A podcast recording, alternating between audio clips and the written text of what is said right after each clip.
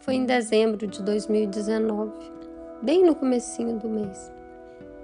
Eu passava por um divórcio, um divórcio de um relacionamento de 15 anos, de um casamento de 12 anos que tinha me dado dois filhos.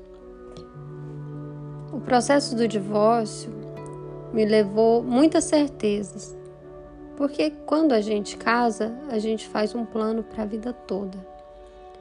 E quando a gente separa, esse plano vai por água abaixo. E é dessa frustração que surgem as maiores dores. Foram três meses processando dor, e foram mais nove meses processando os meus sentimentos em terapia. Esse é um texto que eu escrevi quando eu entendi que não, eu não poderia fazer muita coisa sobre o que eu tinha passado eu não teria controle algum sobre os próximos passos e que então cabia a mim degustar o presente.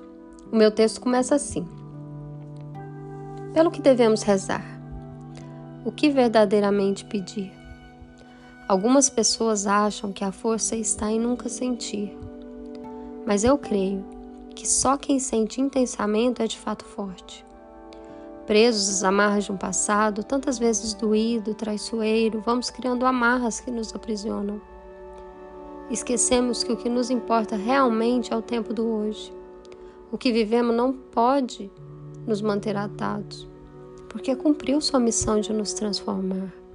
O amanhã, embora ansiosos, sabemos que não carrega certezas. Vivamos o hoje, com a intensidade necessária para que tenhamos histórias para lembrar e uma expectativa pelo que lutar. Oremos.